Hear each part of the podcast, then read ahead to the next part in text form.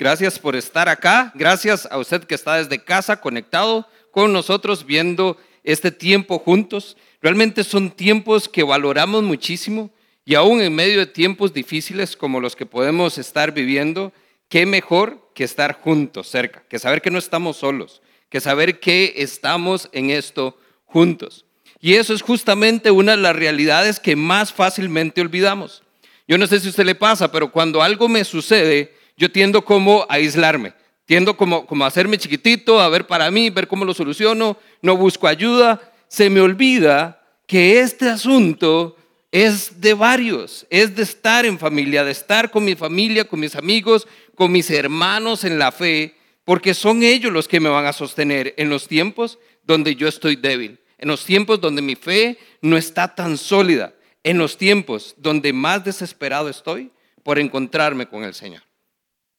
Nosotros tenemos que entonces darnos cuenta que el estar juntos acá es algo que nos facilita esa dinámica, porque nos vemos. Si bien es cierto, no podemos todavía abrazarnos y retomar todo lo que antes hacíamos, sí hemos ido poco a poco retomando algunas cosas que muy fácilmente fueron quedando. La semana pasada, si usted estuvo con nosotros, tuvimos un tiempo lindísimo, donde pudimos orar unos por otros. Y en medio de nuestra aflicción, fue lindo, donde entonces teníamos programado tener ciertas personas orando por ustedes, pero cuando nos dimos cuenta estábamos haciendo lo que estamos llamados a hacer, orar unos por otros, independientemente de la posición o el rol que cumplamos dentro de la iglesia. Somos hermanos, somos hermanas en la fe, todos somos familia. Y cuando decimos aquí que somos familia, realmente lo lo decimos en serio, es algo que está muy profundo en nuestro corazón y queremos que usted se sienta cada vez más parte de esa familia. Y el serlo, pues nos involucra la responsabilidad, el estar ahí, porque hoy es, como dice el dicho, hoy por ti, mañana por mí. Hoy quizás soy yo el que estoy pasando por un tiempo difícil, pero mañana será otra persona y yo le puedo ayudar. Ahí es entonces donde nosotros estamos llamados a darnos cuenta que este tiempo juntos tiene un valor extraordinario que no podemos negar, que no podemos olvidar que estamos ahí listos para entonces nosotros responder ante la necesidad de nuestros hermanos. Todos tenemos o tendremos tiempos difíciles, ¿cierto? Déjenme hacer una, un ejercicio rápido. No tiene que levantar la mano si no quiere, pero si quiere puede participar. ¿Quién está pasando por un momento difícil ahorita? Levante su mano. ¿Quién ha pasado por un momento difícil en algún momento de su vida? Ahora, ¿quién va a pasar por un momento difícil eventualmente? ¿Se da cuenta? Es solo cuestión de tiempo. El tiempo difícil o lo que llamamos la aflicción o como lo pone la Reina Valera, la tribulación es algo que es parte de la vida del creyente, tarde o temprano. Y o nos preparamos para cuando venga o cuando viene y nos revuelca la ola, pues tenemos entonces que aprender la lección un poco a la fuerza. Independientemente de cómo afrontemos la situación, la realidad es que salimos de esas situaciones fortalecidos y con una fe que realmente es segura y tiene plena confianza en el Dios. ¿Por qué? Porque ese es el Dios de lo imposible. Ese es el Dios del que hemos venido hablando si usted se incorpora hasta hoy con nosotros, está en el marco de una serie donde de las pasadas dos semanas hemos estudiado, hemos visto y hemos experimentado a ese Dios de lo imposible, a ese Dios que hace milagros, que abre caminos, a ese Dios que trae consuelo, a ese Dios que nos da certeza, seguridad, a ese Dios que nos ama incondicionalmente. Exacto. Y ese es entonces donde vamos viendo, todo esto tiene sentido. Como Dios nos ama incondicionalmente, sabemos que va a cumplir la promesa que Él nos hizo, que va a estar con nosotros siempre y no nos va a abandonar, menos en los tiempos difíciles. Entonces déjenme hacer un pequeño repaso con ustedes. Semana 1, título de la enseñanza, semana 1. Yo sé quién va conmigo. Ese es el título de la primera enseñanza. ¿Por qué? Porque justamente ese es el ejercicio que hacemos. Nosotros venimos con dudas, pero salimos con certezas. Dios está conmigo, siempre, en los momentos difíciles. Y usted se va saliendo, sí, Dios siempre está conmigo, especialmente en los tiempos difíciles. Muy bien. ¿Qué pasaje estudiamos en esa semana 1? Isaías. Muy bien, ya tenemos la mitad. Isaías, capítulo 43. Isaías 43. Isaías 43 veíamos entonces que nos decía que Dios había prometido que Él iba a estar con nosotros, que aunque las aguas llegaran, no nos iban a ahogar, aunque el fuego estuviera delante de nosotros y lo tuviéramos que cruzar, no nos íbamos a quemar, que Él estaría con nosotros. Eso fue primera semana. Semana 2. ¿Cuál fue la pregunta? Entonces empecemos por ahí. ¿Qué pregunta hicimos la segunda semana? ¿Cómo sé que Dios me ama? Y entonces hacíamos la extensión un poquitito. ¿Cómo sé que Dios me ama? Incondicionalmente. Porque entonces el tema de la semana 2 fue... ¿Quién dijo? Amor sin, sin condición. Excelente. ¿Cómo entonces tomamos cuando Dios nos dice que Él nos ama y nos ama incondicionalmente y lo hacemos una realidad en nuestra vida? Es que no tengo que preguntármelo, lo sé y lo pudimos experimentar. Y muchos de nosotros esa semana tuvimos ese tiempito donde el amor de Dios llegó a nosotros. Quizás por primera vez, quizás como un recuerdo de esa primera vez, o quizás como un recordatorio muy, muy necesario durante una situación muy particular. Ahora, ¿cuál fue el pasaje que usamos? Tomamos como base Lucas 15 y vimos la oveja perdida la moneda perdida o el hijo pródigo, como muestra de un amor de Dios por los perdidos. Pero desglosamos qué pasaje. ¿Nos fuimos a dónde? ¿Se acuerda que usted nada más le dio vuelta como un par de paginitas? Romanos 5. Romanos 5, versos 3 y 4 dice, así que nos regocijamos en la esperanza de alcanzar la gloria de Dios. Y no solo en esto, sino también en nuestros sufrimientos, porque sabemos que el sufrimiento produce esperanza Perdón, perseverancia, la perseverancia entereza de carácter y la entereza de carácter esperanza. Romanos 5. Ahora, si usted se da cuenta y hace este conectar puntos, que es lo que estamos haciendo hoy. Semana 1, Isaías 43, lo que nos dijo es que aún en los tiempos difíciles iba a pasar algo. Isaías 43, 4 cuando pases por ríos de dificultad o cuando pases por el fuego de la opresión. Quiere decir que cuando venga algo fuerte, tribulación, aflicción, sufrimiento. Ahí hicimos un paréntesis porque desarrollábamos el tema del amor. Dios entonces tomamos en Isaías 43 donde él dijo, y esto lo hago porque te amo, porque ante mí, ante mis ojos, eres precioso y digno de toda honra. Y entonces ahí fue donde hicimos el paréntesis. Pasamos al tema del amor. Dios nos ama y por eso es que hace esto.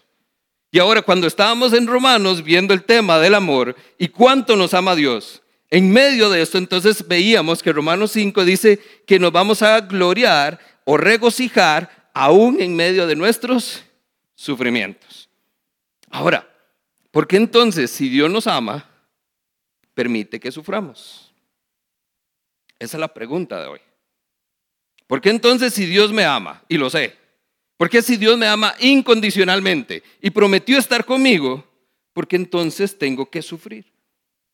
Y ahí es entonces donde la pregunta puntual, porque todo el mundo sufre, ya hicimos el ejercicio, o va a sufrir, incluso los que no creen en Dios. La pregunta entonces todavía más puntual se la hago es, ¿por qué nosotros, siendo creyentes, tenemos que sufrir? Y hago énfasis en él, tenemos. Y ahorita vamos a ver por qué. ¿Por qué tenemos que sufrir? Porque si Dios no ama, no puede simplemente ser amoroso siempre. Porque nuestra vida no puede ser de color de rosa. Porque entonces cuando venimos a los pies de Cristo, las cosas no siempre se ponen mejor, sino que se complican antes de que se pongan mejor. ¿Por qué el sufrimiento? Y ahí es entonces donde nosotros entramos al tema de hoy, el sufrimiento aún en medio del dolor, lo que vamos a ver hoy es, Dios nos ama y estará con nosotros siempre, aún en medio del dolor, del sufrimiento, de los tiempos difíciles. Todo lo que estamos haciendo es añadiendo certeza y seguridad a esa fe que puede hoy estar flaqueando. Si usted está buscando en este proceso reconciliarse con Dios, volver a acercarse a Él, poner su confianza en Él como propósito de año nuevo, como hemos conversado, esto es lo que usted tiene que saber. Dios le ama incondicionalmente. Dios prometió estar con usted siempre, aún en los tiempos difíciles. Pero entonces, para esto tenemos que entender el tema del sufrimiento. Ahora, acompáñame entonces a Primera de Pedro, capítulo 5. Primera de Pedro, capítulo 5. Y mientras usted lo busca, déjeme hacer un paréntesis acá.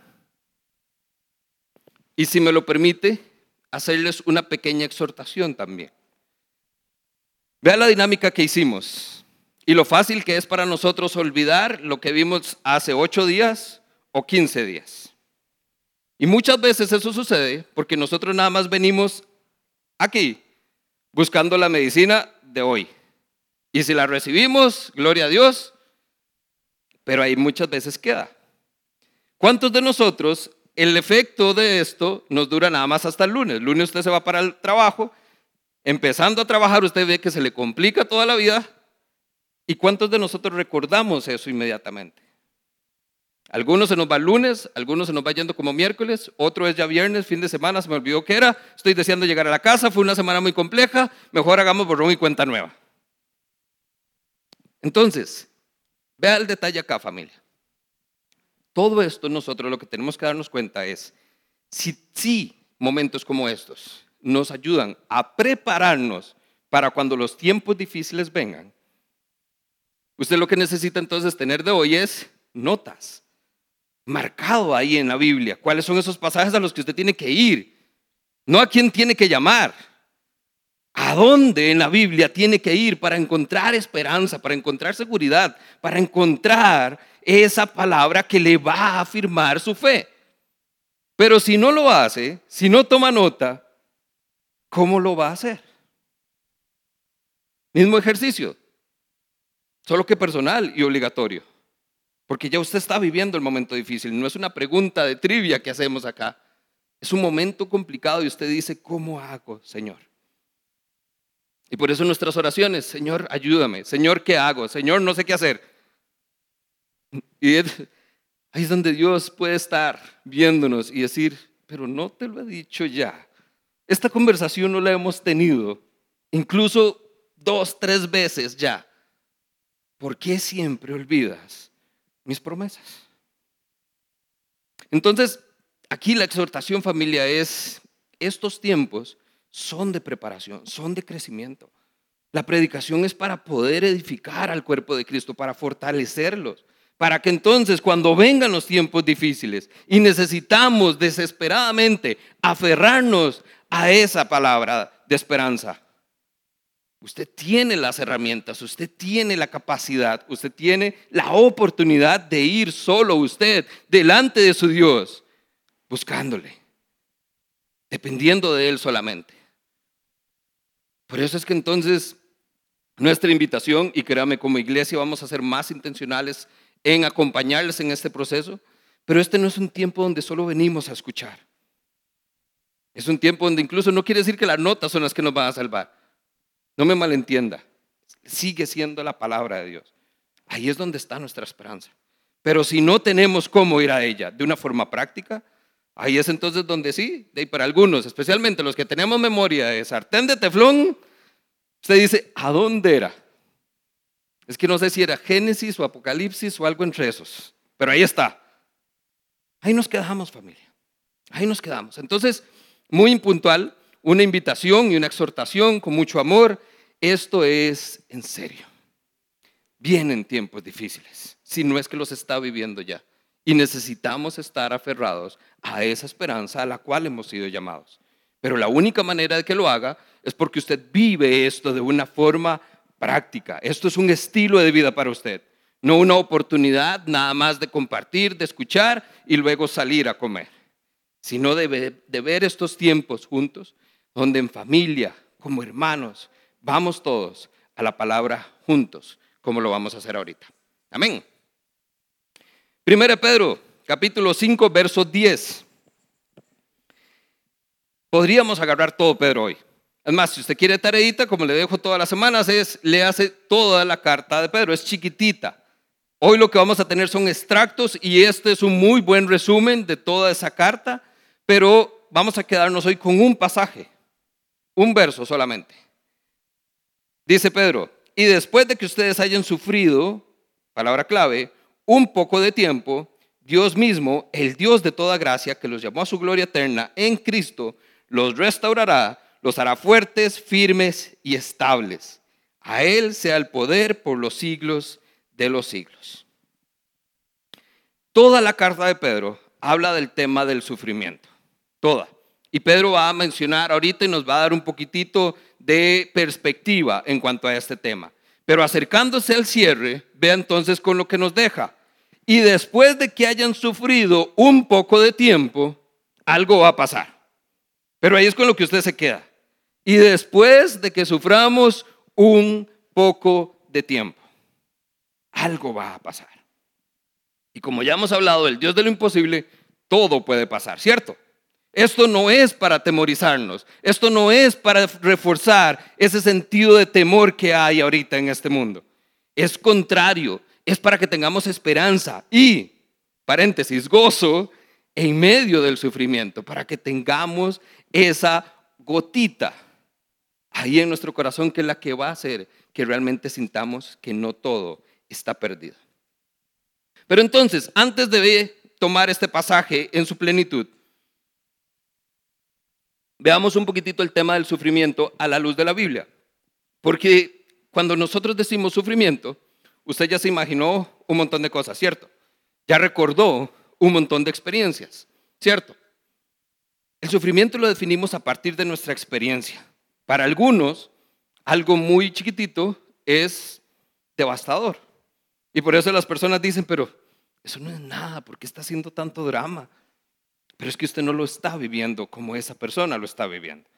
Entonces el, el sufrimiento es relativo en términos humanos, por eso vamos a la Biblia.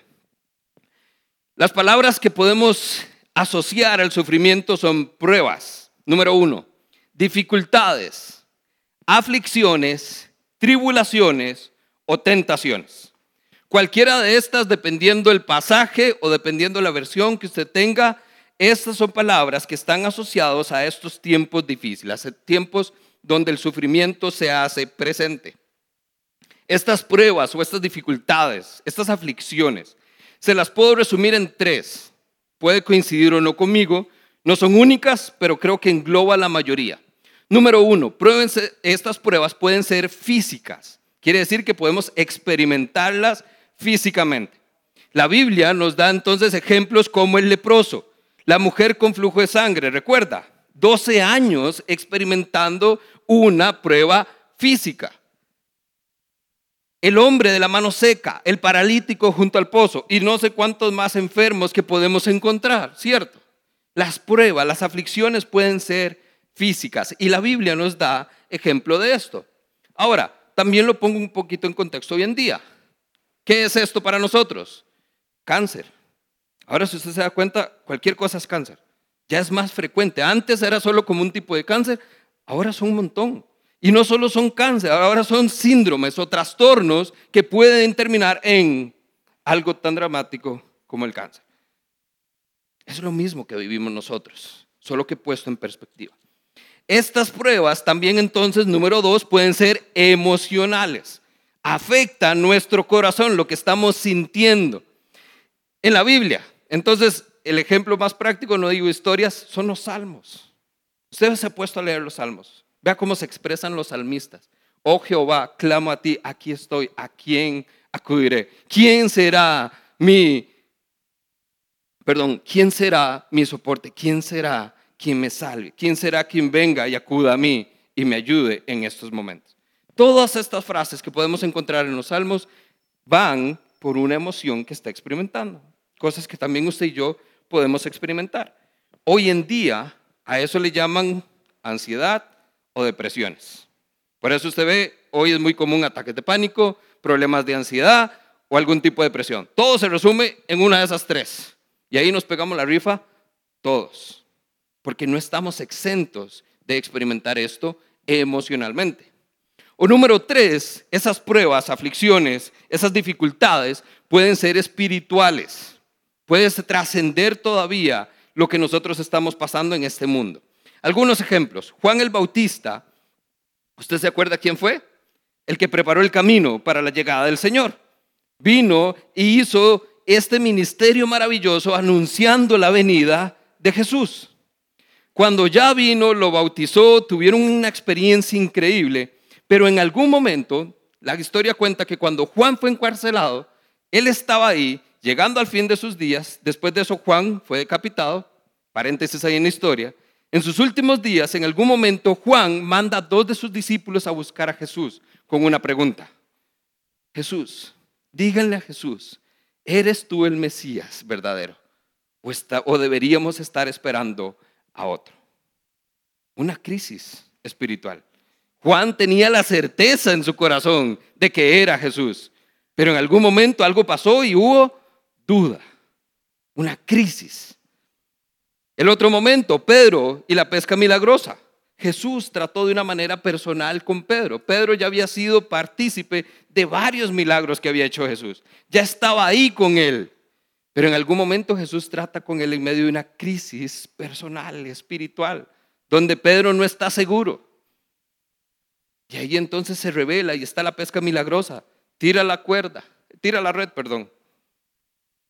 Señor, pero hemos pescado toda la noche, pero bueno, en tu nombre, ahí lo haré.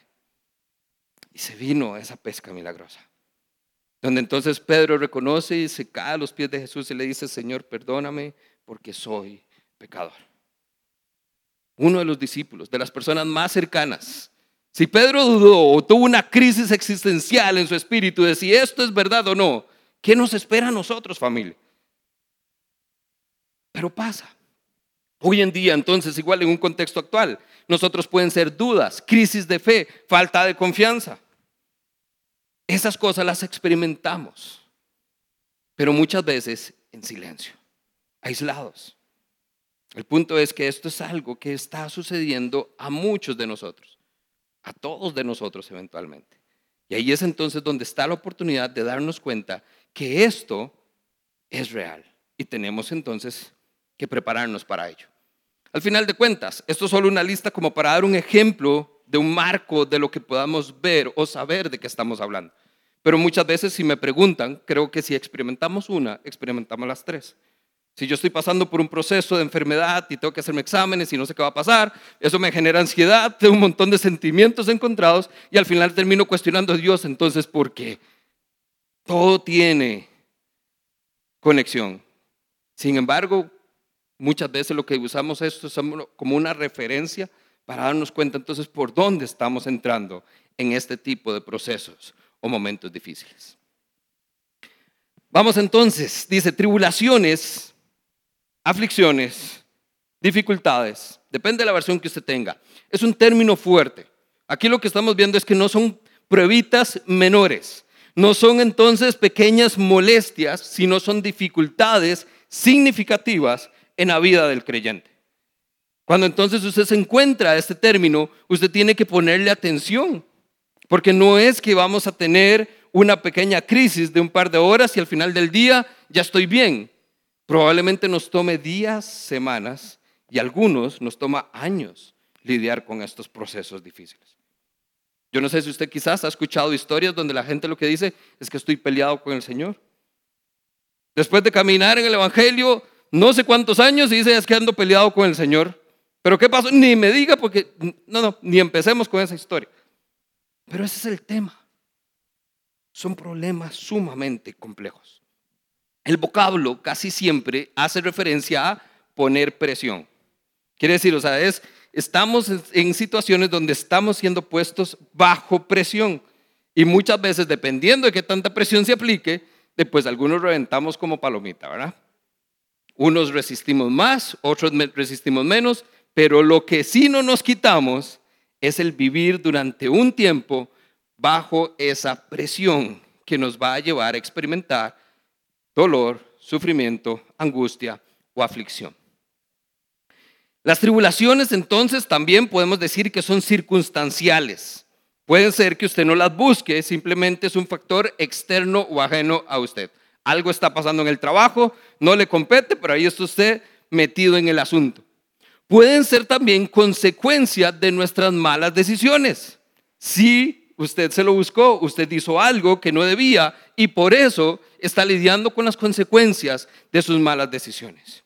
O bien, en muchos casos, simplemente es el resultado de la naturaleza pecaminosa que hay en nosotros.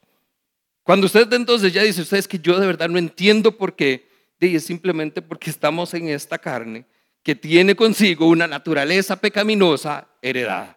Así de simple.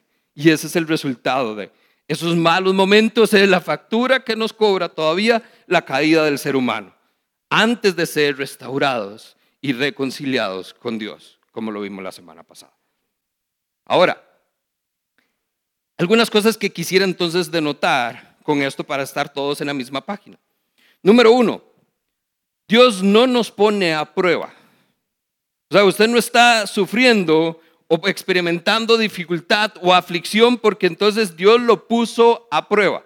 Porque muchas veces eso suena como a que entonces me pegué la rifa. O sea, algo malo hice y por eso Dios, ay, espérese, vea, va a ver cómo le va. No, ese no es Dios. No lo es.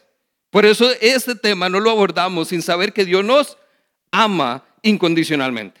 Nuestras acciones no determinan para nada el amor que Dios tiene para con nosotros. Dios no es quien nos pone a prueba. Dios lo que sí hace es usa esa prueba por la cual estamos pasando y la toma para entonces fortalecer nuestra fe. Eso sí, pero no es Dios el que entonces nos está jugando una mala pasada o nos está cobrando facturas pendientes o lo que sea que nuestra mente humana tiende a pensar en estos momentos. Número dos, Dios tampoco manda la prueba. Esto no es algo que viene del cielo y entonces usted recibe una cartita ahí, prepárese porque por las próximas dos semanas va a estar experimentando el poder de Dios sobre su vida. No es así. Pero en la prueba nos damos cuenta que usted experimenta el actuar de Dios, el poder de Dios, la soberanía de Dios y todo lo que el Dios de lo imposible puede hacer. ¿Por qué? Porque Dios puede hacer lo que quiera, aún en medio de las pruebas. Con esto también, dése cuenta, el diablo tampoco es el responsable. Aunque no vienen del cielo, hay gente que le encanta, yo no sé si lo ha escuchado. Ay, es que es el culpa del diablo. Ay, es que este bendito diablo vea cómo me está ay, es que, no, tampoco deje de andar echando la culpa de esto al pobre diablo porque no tiene vela en el entierro. Que sí, en su momento de dificultad, teniendo usted toda la parte de su fe expuesta y débil, así, tenga por seguro que se va a acercar y va a aprovechar. Pero él no es el responsable de la prueba.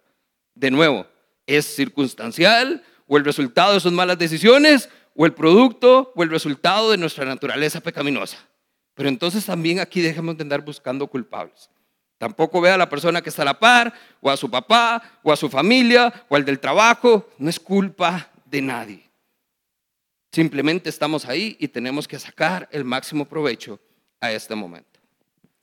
Y por último, el énfasis que quiero hacer es que la prueba no es un castigo de Dios. No lo es. Mucha gente cuando está sufriendo, especialmente creyentes de mucho tiempo, con mucha facilidad dice, pero es que Señor, ¿qué fue lo que hice? ¿Cómo que qué fue lo que hizo? Esto no es un castigo. Dios no está castigándole. Primera Pedro 3:7 ya ha dicho, pero si es la voluntad de Dios, es preferible sufrir para hacer el bien que por hacer el mal. Ve ahí lo interesante. Si es la voluntad de Dios, es preferible sufrir por hacer el bien que por hacer el mal. No es un castigo. El castigo, déjeme darlo puntual, es la ejecución del juicio de Dios sobre los malvados. Ese es el castigo de Dios. Ahora, lo que muchas veces experimentamos y confundimos con castigo es la disciplina del Señor. La disciplina es la corrección amorosa de Dios a sus hijos para protegernos de más desobediencia o las consecuencias dañinas de nuestro actuar. Eso es disciplina. Pero no es un castigo de Dios. Dele vuelta también ahí a la paginita. Dice en 1 Pedro capítulo 4, verso 19. Así que aquellos que sufren por cumplir la voluntad de Dios, encomienden su alma al fiel Creador y hagan el bien.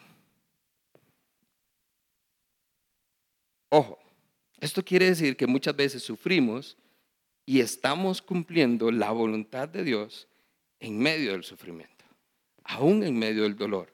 Somos capaces de ser obedientes y cumplir la voluntad de Dios. ¿Se da cuenta el enfoque donde nos pone Pedro hoy? Pero ahí estamos nosotros, con la mirada abajo, caídos. Señor, ¿por qué yo? ¿Por qué a mí? ¿Por qué tengo que sufrir? ¿Qué hice? ¿Se da cuenta donde entonces nos lleva a otro enfoque completamente de la razón de nuestro sufrimiento?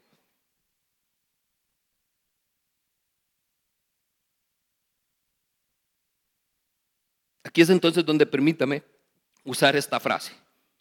Hay una necesidad en ser afligidos. Esto es lo que veo yo a partir de la carta de Pedro. Hay una necesidad de ser afligidos en esta vida, como creyentes.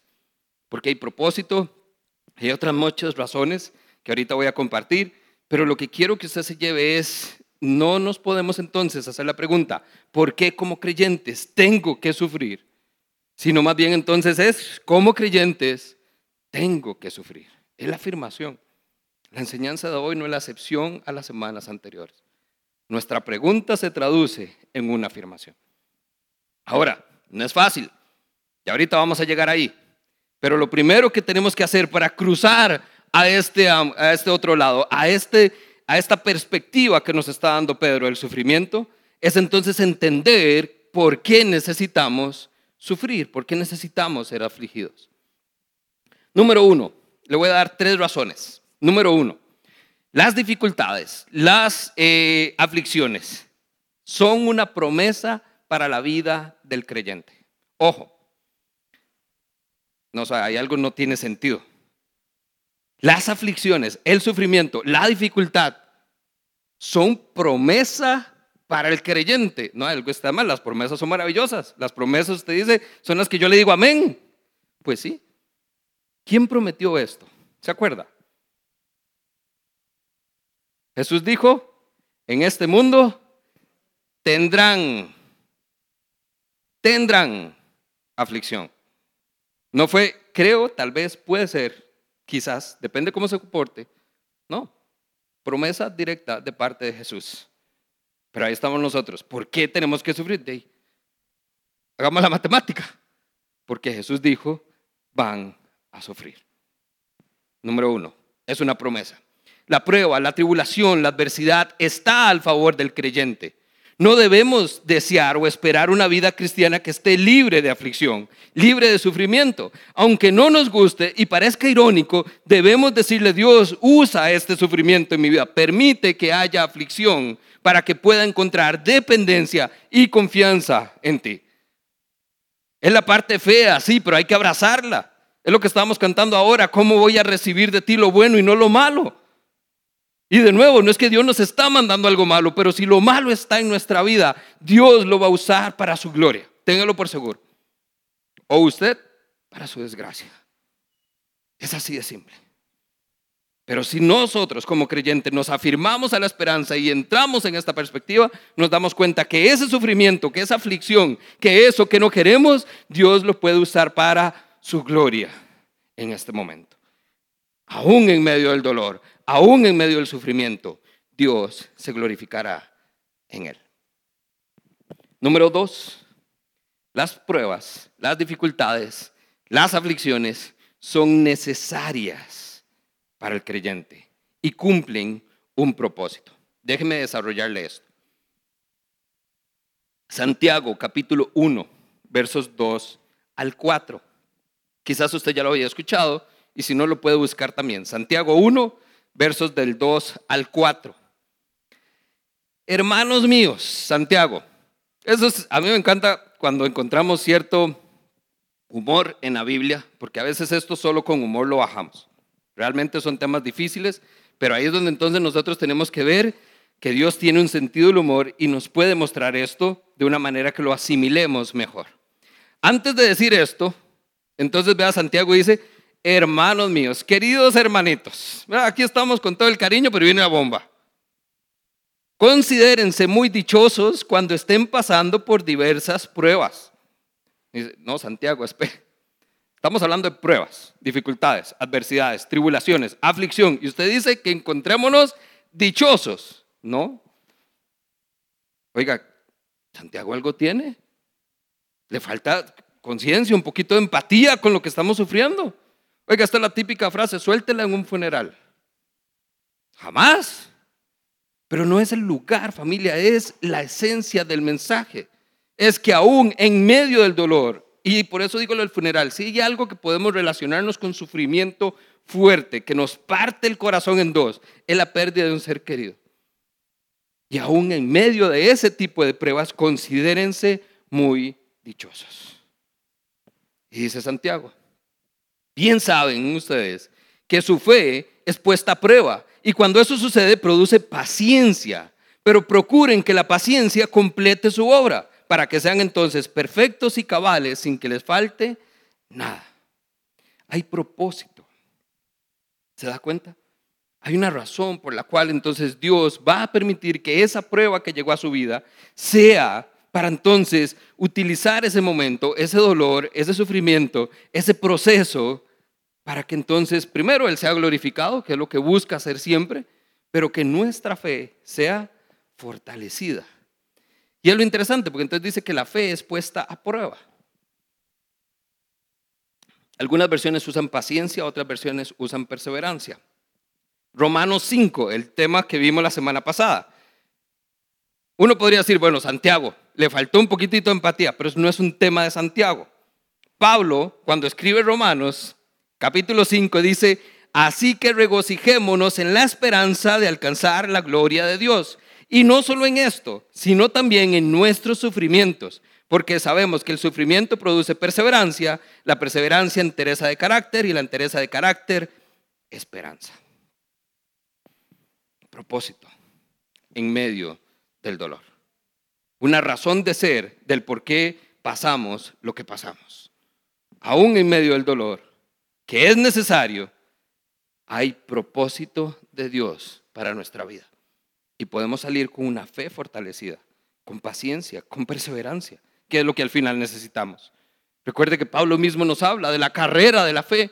Es que esto no es un asunto de si vencemos esto, es que esto nos va a ayudar y nos está preparando para llegar al final de la meta. Todavía nos falta, no sabemos cuánto, pueden ser días, pueden ser meses, pueden ser años, pero es una carrera de resistencia.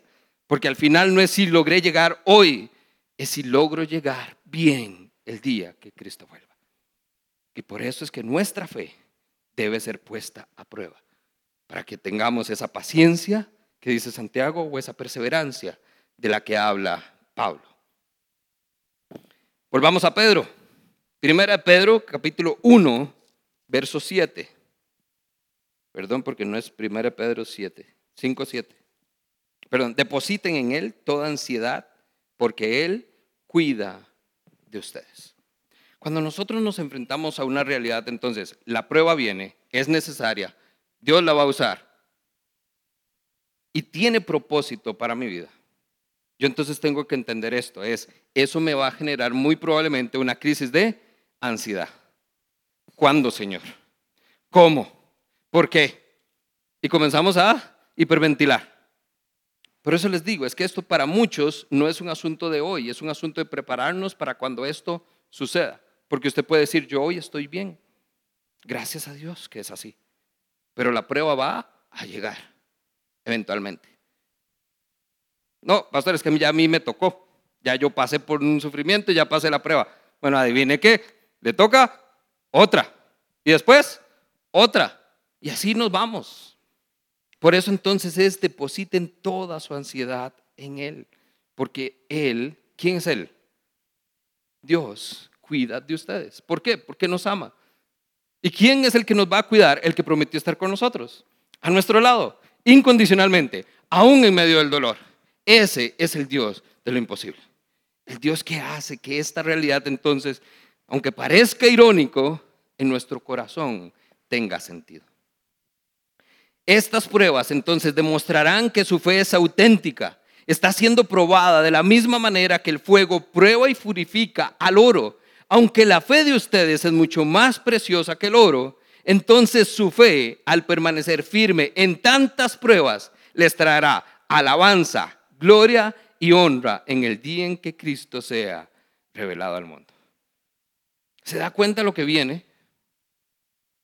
Pero esto es después de la prueba.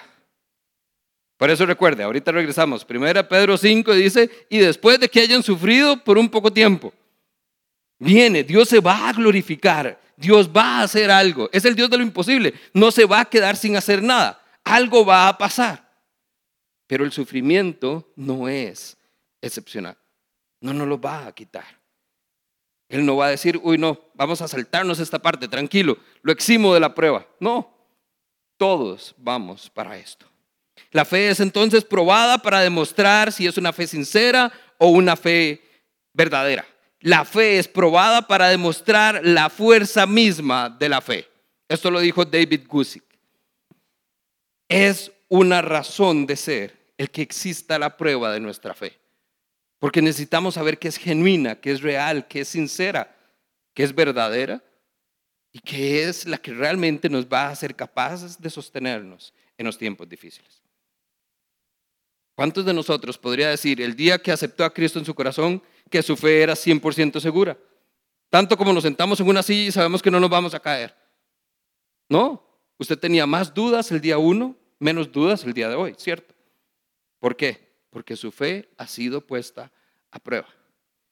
Y estas pruebas, no lo, malentienda, no es entonces para ver si es verdad. Es, es al contrario, estas son porque es verdad. Porque usted necesita ver que lo que Dios le está diciendo realmente es, lo que quiero que te des cuenta es que esta fe es verdadera, pero no me haces caso. Vea que es verdadera. Lo que quiero que usted sepa es que puede confiar en mí, pero no lo haces. Quiero que aprenda a confiar en mí. La prueba es para que usted se dé cuenta que una y otra y otra vez la fe realmente produce paciencia. Perdón, la prueba. Que sí, la prueba que produce el sufrimiento, la aflicción, la tribulación produce paciencia, produce perseverancia, trabaja la entereza de nuestro carácter, pero no sin pasar por el fuego. Si el oro, que es probado por el fuego, es algo entonces, sabemos que tiene un resultado extraordinario, que tanto más nuestra fe, la cual dice el texto es mucho más preciosa que el oro, tiene más valor, tiene más importancia para Cristo y en el propósito que Él tiene para nuestra vida. ¿cómo entonces vamos a esperar que algo pequeño suceda? Sin importar cuán grande es su problema. Cuando Dios usa su dificultad, su tribulación, su aflicción para su gloria, créame, algo extraordinario y sobrenatural va a pasar. Porque se purifica como el oro. Y nosotros valemos mucho más que el oro. Y número tres, las pruebas son temporales y son soportables.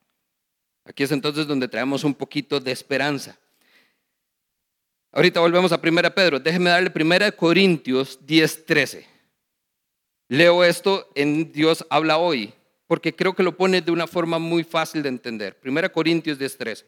Ustedes no han pasado ninguna prueba que no sea humanamente soportable y pueden confiar en Dios que no los dejará sufrir pruebas más duras de las que ustedes mismos puedan soportar. Por el contrario, cuando llegue la prueba, Dios también les va a dar la manera de salir de ella para que puedan entonces soportarla. Las pruebas, aunque difíciles en nuestra vida, y aunque usted pueda decir, pero es que se siente que de verdad este es el fin del mundo, es soportable. Nosotros hace un tiempo, yo les contaba, eh, pasamos por una situación difícil con una amiga de la iglesia donde estábamos antes. Ella acaba de dar a luz a su hijo y enferma como resultado del parto. Y entonces esa es esa oración donde usted pide clamor, o sea, ¿cómo Dios va a dejar una criaturita desamparada? 32 años, está empezando a vivir todo el proceso. ¿Cómo hacemos? ¿Cómo hacemos para entender la voluntad de Dios en tiempos complejos? Pero Dios decide, no, es mi voluntad y se la lleva. Situaciones a ese nivel donde usted dice, eso es insoportable. cómo está la mamá, cómo está el esposo, cómo está el hijo. Pero Dios dice, ninguna prueba es más de la que podamos soportar. Sí, familia, se siente como si fuera el fin del mundo. Se siente como que nos toman una parte de nuestro corazón y la, la despedazan.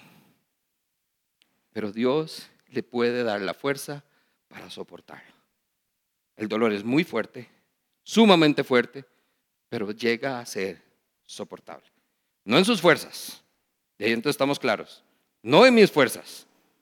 En mis fuerzas ya no, ya no quiero vivir, Señor, lléveme también. Pero en sus fuerzas, en su voluntad, hay un soporte suficiente, aún en medio del dolor. Son soportables, pero también son temporales. Dice 1 Pedro 1.6, esto les causa gran regocijo, aun cuando les sea necesario soportar por algún tiempo diversas pruebas y aflicciones. 1 Pedro 1.6. Aunque les sea necesario soportar, y por eso estoy usando la palabra, esto es nueva, eh, Reina Valera contemporánea, soportar esas pruebas, pero vean lo que dice el texto, por algún tiempo. No es por el resto de la vida, no es para siempre, es por un tiempo. Ahora, en nuestra humanidad, ese pequeño tiempo de Dios se ve enorme. Señores, que llevo años en esto, sí, papito, y le faltan muchos años más. Pero en mi tiempo, la voluntad se hará. En mi tiempo. Pero para nosotros eso significa temporal es por algún tiempo que vamos a sufrir. No siempre, por algún tiempo. Pero la promesa está. Son necesarias. Van a llegar. Hay propósito en ellas. Pero son temporales y son soportables. Esas son las pruebas, las tribulaciones, las aflicciones las dificultades, el dolor y el sufrimiento que podemos encontrar en su palabra. Por eso terminamos con esto. Todos los textos, Romanos, Isaías y hoy Primera de Pedro, y Pedro lo dice dos veces. Pero aún en medio de los tiempos difíciles podemos encontrar, ¿qué? Gozo. Ahí es entonces donde podría seguir en otra enseñanza, porque entonces me hace otra pregunta. O sea, ¿por qué tengo que sufrir? Pero entonces además Dios me está diciendo, en medio del sufrimiento usted puede experimentar gozo. Señor, en serio, o sea, puedo, en este dolor que estoy sintiendo, que me está partiendo mi ser en dos, puedo experimentar gozo, alegría. Jamás. Sea, ya ahí sí, entiendo que tenga que sufrir, pero que vaya a estar feliz y alegre en medio de ese tiempo. No lo sé, Señor. Ya ahí sí, creo que me estás llevando al extremo. Pero vea lo que dice entonces 1 Pedro 5.10. Y después de que ustedes hayan sufrido un poco de tiempo, solo un poco, Dios, el Dios de toda gracia, que los llamó a su gloria eterna en Cristo Jesús, los restaurará, los hará fuertes, firmes y estables. Por eso es que podemos experimentar gozo. Cuando tengamos este nivel de fe, cuando seamos expuestos a ese estilo de vida. Ahorita sí, no tiene sentido. No puedo ni siquiera ver qué estoy sintiendo como para poder sentir que esa emoción es alegría, porque parece todo lo contrario. Pero después de que haya sufrido un poco de tiempo, el Dios de toda gracia, el Dios de lo imposible, dice que nos va a fortalecer, nos va a tener ahí fuertes, firmes y estables. Y entonces podemos experimentar ese gozo del que habla el Señor, ese gozo del que ahora cantamos, ese gozo que cambia mi lamento en gozo, ese gozo que realmente hace que el momento más difícil de mi vida después lo vea como el momento más significativo de mi vida. Pero no sin antes pasar por un poco de tiempo, por diversas pruebas, tribulaciones, dificultades y aflicciones. Pedro es consciente de que el sufrimiento y el peligro de los cristianos en este momento estaban enfrentando era solamente una oportunidad para concluir una oración. Y esto es lo que hace entonces 1 Pedro 5.10. Es una oración. Mas el Dios de toda gracia, mas el Dios de toda gracia, que los llamó a su eterna gloria, los restaurará, los hará fuertes, firmes y estables. Esta familia es la esperanza a la cual nos podemos y estamos llamados a aferrarnos. Amén.